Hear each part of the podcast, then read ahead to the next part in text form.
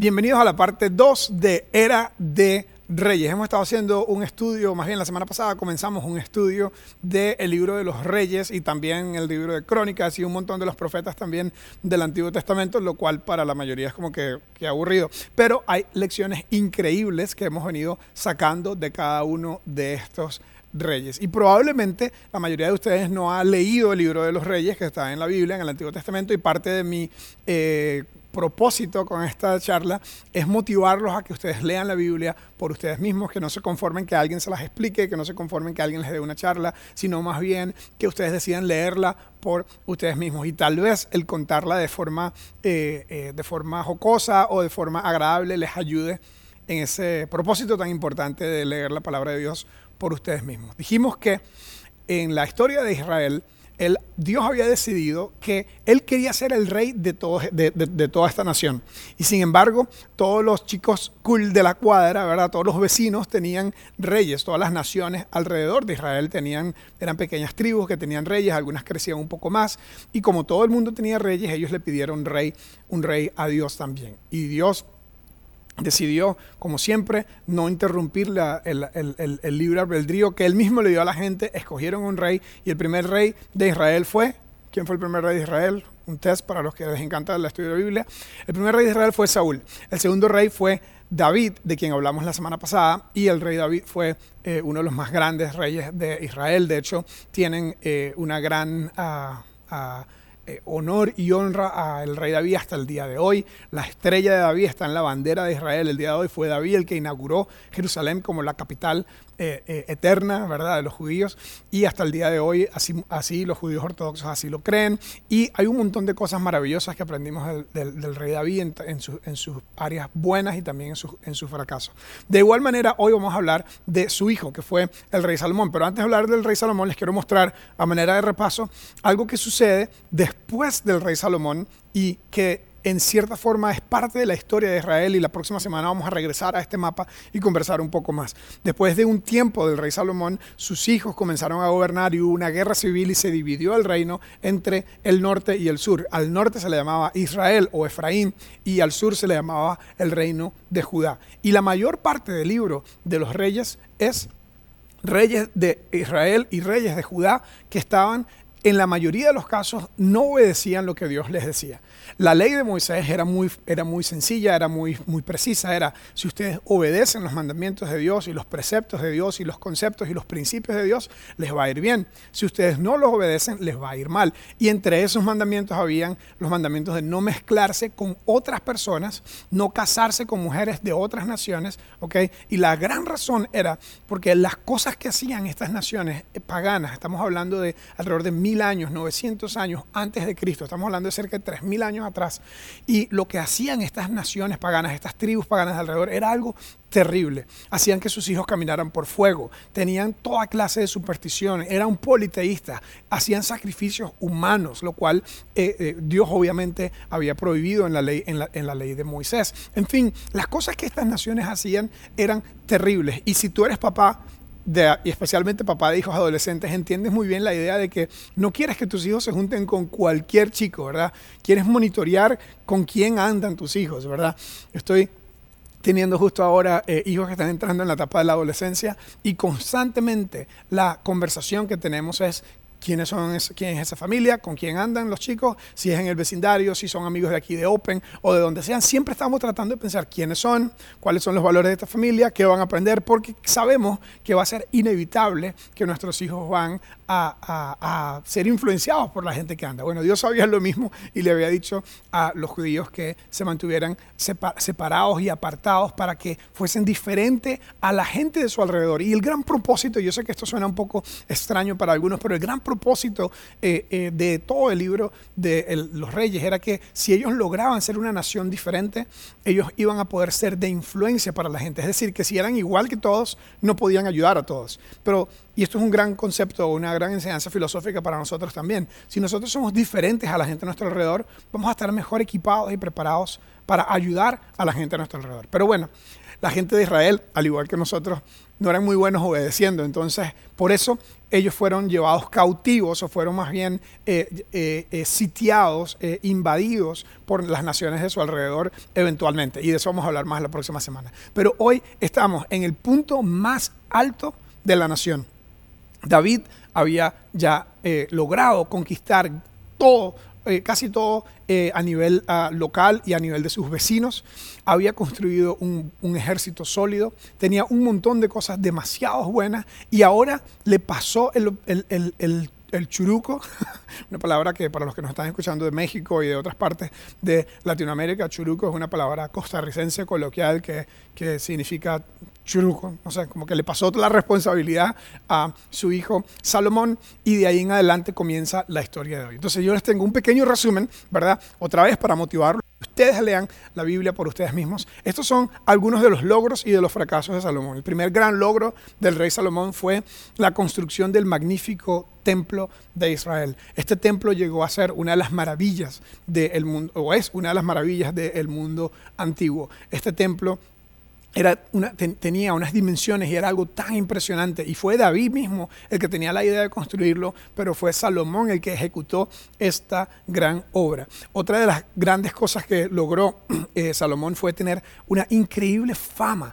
La Biblia misma enseña que la fama y la sabiduría de Salomón se propagó por todas partes alrededor. Vino gente de Egipto, vino gente de lugares lejísimos que venían a escuchar de la sabiduría de Salomón, porque la historia cuenta que cuando estaba muy joven, empezó a reinar estando muy joven, él le pidió a Dios en, en una oración algo y Dios le dijo, antes de que él le pidiera, Dios le dijo, pídeme lo que tú quieras y te lo voy a dar. Imagínate, ¿verdad? Yo le contaba esta historia a mis hijos y, y, yo les digo, ¿qué pedirían ustedes? ¿Qué pedirían ustedes si yo les digo, pídanme lo que ustedes quieran y yo se los voy a dar? Y obviamente Lucas, que le encantan los carros, dijo, un Bugatti, ¿verdad? Yo ni sabía lo que era un Bugatti, pero aparentemente es mejor que un Ferrari, uno de los mejores carros del mundo.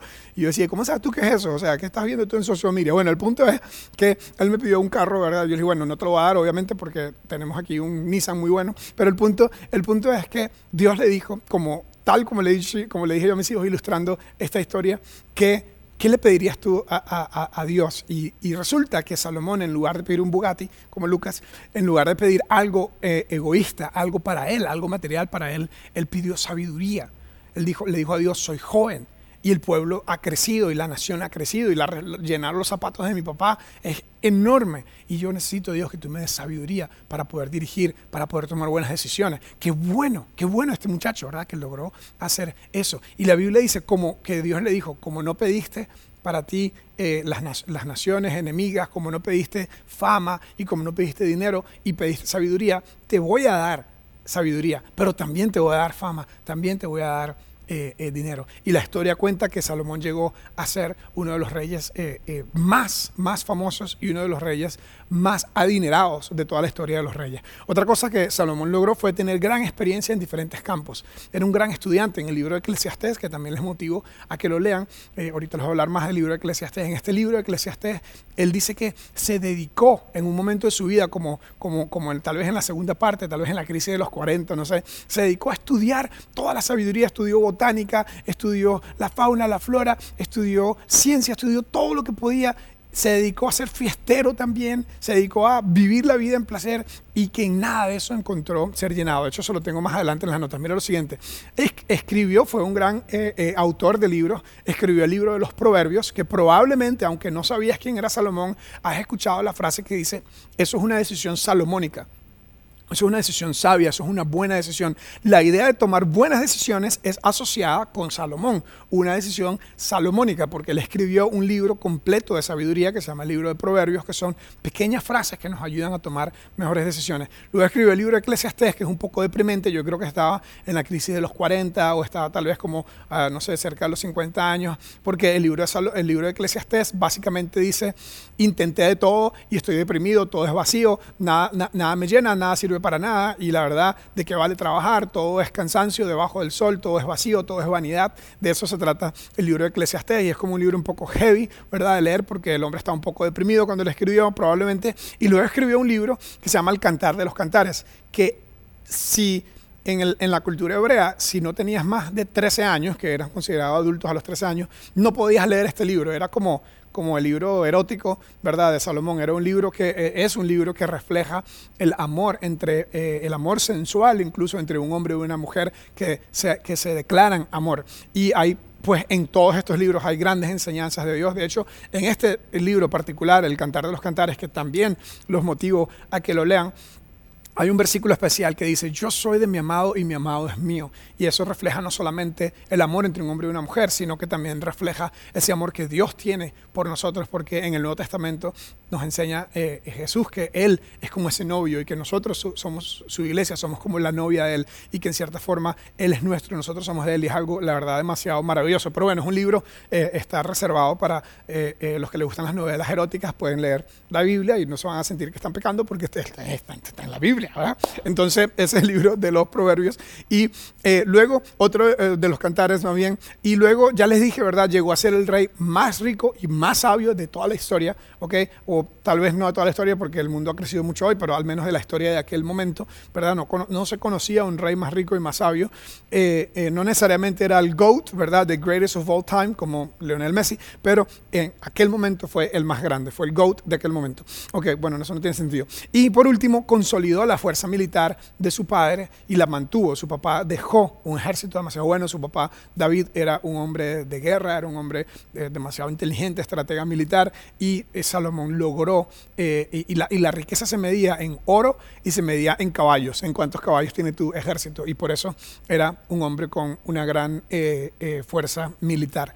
Entonces, esa es la, la historia de Salomón en todos sus logros. Ahora, hay una gran contradicción cuando estudiamos la vida del rey Salomón, porque un hombre que llegó a ser el más rico, el más sabio, un hombre que tenía todo y que tenía de Dios un don especial para tomar buenas decisiones, terminó tomando una serie de decisiones terribles en un momento de su vida, y de hecho está explicado en el libro de Eclesiastés, que se apartó de Dios y decidió confiar en su propia inteligencia, decidió confiar en su propia sabiduría.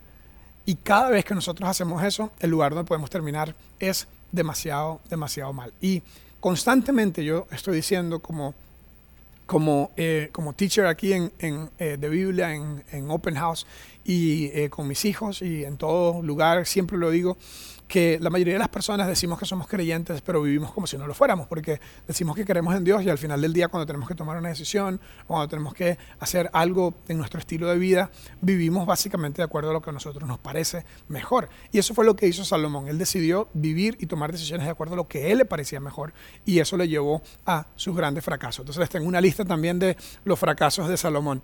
El primer fracaso que tuvo, y esto para algunos hombres podría ser considerado como un logro, tuvo 700 esposas y 300 concubinas. Tal vez para la mayoría de los hombres, incluso los peores hombres, tal vez eso es un poquito too much, ¿verdad? 700 esposas y 300 concubinas. Y yo digo, ¿cómo decidía cuál iba a ser una esposa y cuál iba a ser una concubina? ¿Ok? ¿Y cómo hacía? O sea, si llegó a tener tantas esposas, ¿será que conocía el nombre de todas sus esposas? ¿O será que de vez en cuando pasaba una muchacha por ahí y uno de sus asistentes le decía, esa es esposa tuya también? no sé. O, ¿Y cómo hacía para tener intimidad con sus esposas? Yo sé que estamos aquí en una clase de adultos, ¿verdad? No estamos, no estamos, bueno, no una clase, ¿verdad? Pero este no es Wambaland ni Upstreet, ¿verdad?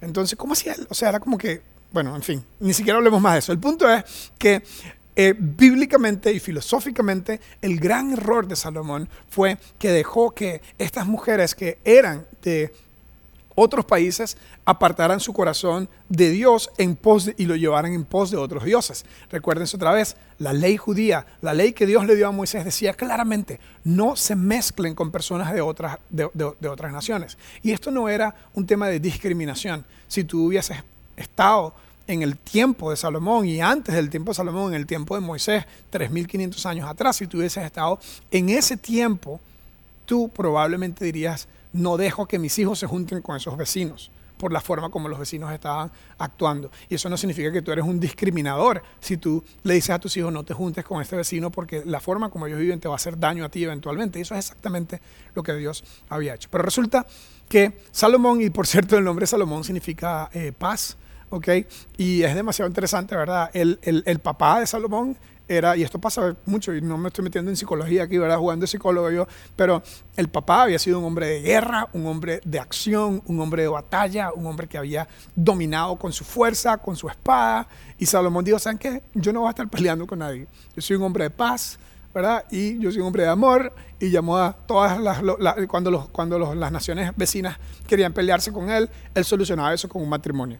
Vamos, vamos, él visitaba a los vecinos ¿Cómo se llama esa, hija suya que usted tiene ahí? Venga para acá, tráigala para acá y le damos a ella un, pequeño palacio allá en Jerusalén y, vamos a ser amigos, vamos a ser amigos, vamos a llevárnosla bien. Yo soy un hombre de amor, soy un hombre de paz.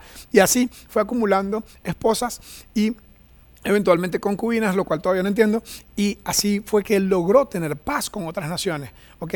Y lamentablemente, ¿verdad? Porque si hay algo difícil es no hacer lo que le diga la esposa a uno, ¿verdad? Lamentablemente, aunque él creía en Dios, en Elohim, en el Creador, en el, en el único Dios, las esposas de él, de todas estas naciones vecinas y todas estas tribus vecinas, creían en dioses paganos, creían en múltiples dioses, creían en hacer sacrificios humanos, creían en hacer toda clase de locura. Y Salomón terminó siendo influenciado por sus esposas y eso lo llevó a él a apartarse de Dios. Y otra vez uno se pregunta, si eras tan sabio, ¿cómo tuviste tantas esposas? Y si eras tan sabio, ¿cómo hiciste cosas tan absurdas y tan contrarias a lo que, a lo que habías aprendido de Dios?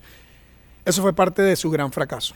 En algún momento de su vida pensó que su propia sabiduría podía hacerlo feliz y encontró que eso era vanidad, lo que les dije del libro de Eclesiastés. Era tan sabio había tenido tanta fama que tal vez se le subió a la cabeza, tal vez no tenía un amigo en ese momento que le dijera, que le dijera dos, tres cosas bien claras y terminó confiando en su propia sabiduría.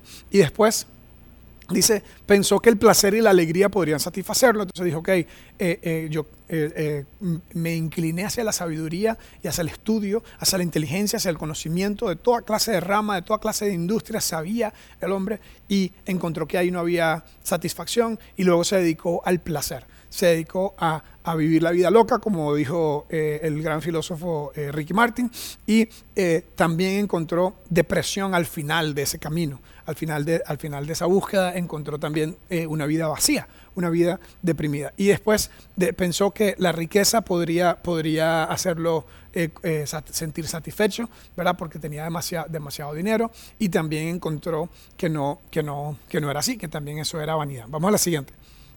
La siguiente nos da las lecciones que queremos sacar del rey Salomón. Las lecciones del, las lecciones del rey Salomón eh, son cuatro que les voy a dejar hoy. Okay, la primera es, cuidado con lo que pides porque se puede hacer realidad. Okay, esta es una lección un poquito, un poquito eh, las primeras son un poquito jocosas y después las hacemos un poquito más serias, ¿verdad? Cuidado con lo que pides. La mayoría de la gente dice, oh, yo quiero tener plata. Ok, tal vez si quieres tener plata y quieres tener riqueza y tal vez te esfuerzas y te esfuerzas un montón por lograr tener eso, ¿sabes qué? probablemente lo vas a tener. Y cuando lo tengas, probablemente puedes ser preso de tus riquezas. Así que ten cuidado con eso. Eh, yo quiero más de esto, yo quiero más de aquello. La primera lección de Salomón sería cuidado con lo que piden, porque yo pedí sabiduría y Dios me la dio. Y esa sabiduría me hizo arrogante, esa sabiduría me hizo creer que me las sabía todas. Y al final terminé, eh, terminó eh, autodestruyéndome. Luego, esta es una clave, ¿ok? Esta debería estar como en todos los textos y en todos los libros, en todas las literaturas. Más de una esposa nunca es una buena idea. ¿ok? Más de una esposa nunca es una buena idea, ¿ok? Y yo sé que algunos tuvieron una y se divorciaron y tuvieron otra, pero estoy hablando de más de una a la vez. De hecho, es prohibido, pero, pero, pero no es una buena idea, ¿ok? Simplemente, aunque fuera legal, no es una buena idea, ¿ok? Esa eh, no tiene nada que ver con... Nada, bueno, tiene mucho que ver con la historia de Salomón. La siguiente, eh, la siguiente lámina dice, hasta el más sabio puede hacer cosas estúpidas. Hasta la persona más sabia puede hacer cosas estúpidas. Porque en realidad la vida es más como en momentos, ¿verdad? De que si estás, si estás en un buen momento, estás tomando buenas decisiones. Y yo conozco a muchas personas que son muy inteligentes que han tomado decisiones muy estúpidas, ¿ok? Y eso nos puede pasar a nosotros también, así que tengamos cuidado. Y probablemente el más importante y el último de todos estos es confía en Dios y obedécelo. Eso es lo mejor que puedes hacer. Salomón escribió un texto al final del libro de Eclesiastés donde mostró toda su depresión, dejó salir toda su depresión, dijo vanidad de vanidades, todo es vanidad. El mundo entero es vacío, vanidad significa vacío. Al final, y, las dos frases del libro de Eclesiastés, que es fascinante, es vanidad y debajo del sol. Y la idea de debajo del sol en esta fraseología del lenguaje hebreo es separado de Dios. Así que el propósito y el concepto y la enseñanza principal del libro de Eclesiastés de la vida de Salomón es separado de Dios, todo es vacío. Así que lo mejor que podemos hacer es agarrarnos de Dios, es confiar en Dios, es nunca confiar en nuestra propia sabiduría. ¿Qué significa esto para nosotros?